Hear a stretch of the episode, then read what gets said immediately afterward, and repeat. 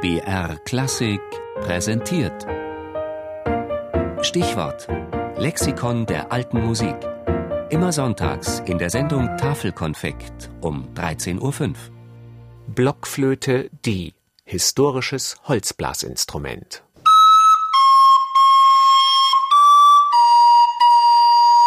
Für zahlreiche Klassikliebhaber ist die Blockflöte, sagen wir es höflich, nicht gerade das bevorzugte Musikinstrument. Schuld daran dürften eigene leidvolle Erfahrungen mit der Blockflöte in der Kindheit sein.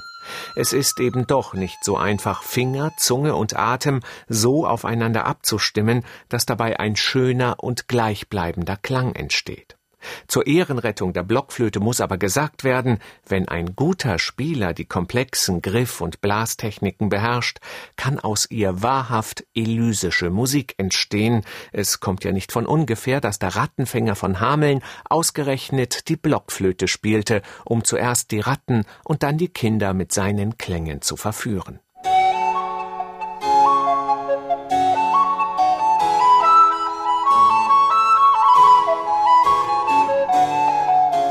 Der Blockflötenvirtuose und Musikhochschuldozent Jeremia Schwarzer, der hier Corelli spielt, hat in seiner Kindheit dagegen viel positivere Erfahrungen mit dem Blockflötenunterricht gemacht. Wenn man eine sehr gute Blockflötenlehrerin hatte, wie das bei mir der Fall war, lernt man unglaublich viel Musik kennen, aus der Barockzeit zum Beispiel, was wirklich ähm, toll ist. Also meine Flötenlehrerin hat sich dann immer ans Cembalo gesetzt und ich kam dahin und dann hat sie gesagt, so, und heute spielen wir Corelli und dann haben wir Corelli durchgespielt oder Händel oder sowas. Ich habe das nie verstanden, warum man sagt, Blockflöte ist ein bisschen begrenzt. Ich spielte dann Tenorflöte, spielte dann Altflöte und dann äh, im Blockflötenquartett und dann gab es den Spielkreis mit 40 Spielern und so. Also ich fand das total üppig.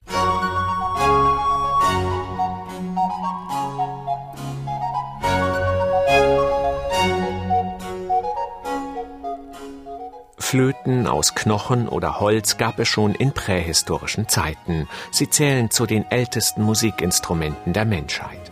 Die Blockflöte erfuhr ihre Hochzeit in der Renaissance- und Barockmusik. Hier gab es kaum einen bedeutenden Komponisten, der nicht für dieses Instrument Originalstücke geschrieben hätte, bis hin zu Bach, Händel und Vivaldi. Danach geriet die Blockflöte ziemlich in Vergessenheit, so dass Strawinski, als er das erste Mal eine sah, sie für eine Art Klarinette gehalten haben soll. Im 20. Jahrhundert erlebte die Blockflöte, die als Kontrabassflöte schon mal 2,50 Meter lang sein kann, ein Revival.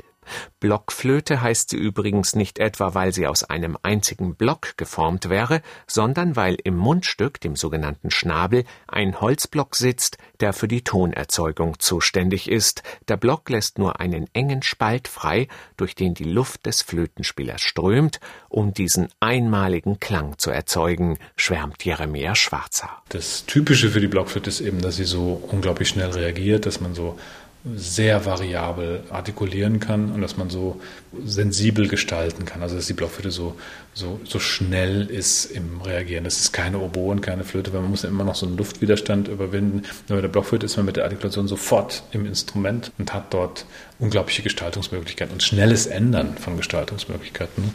Deswegen ist die Beweglichkeit und die, die Reagierbereitschaft von so einer Blockflöte eigentlich das Tolle. Man kann in jeder Sekunde anders den Esprit von dem Moment auffangen und dann sofort darauf reagieren. Die Blockflöte gilt als das Instrument des Todes und der Liebe. Während der milde Klang von Tenor und Altblockflöte Schmerz, Süßigkeit und überirdische Freude ausdrückt, sind die hohen Blockflöten für Tanz und Vogelgezwitscher da.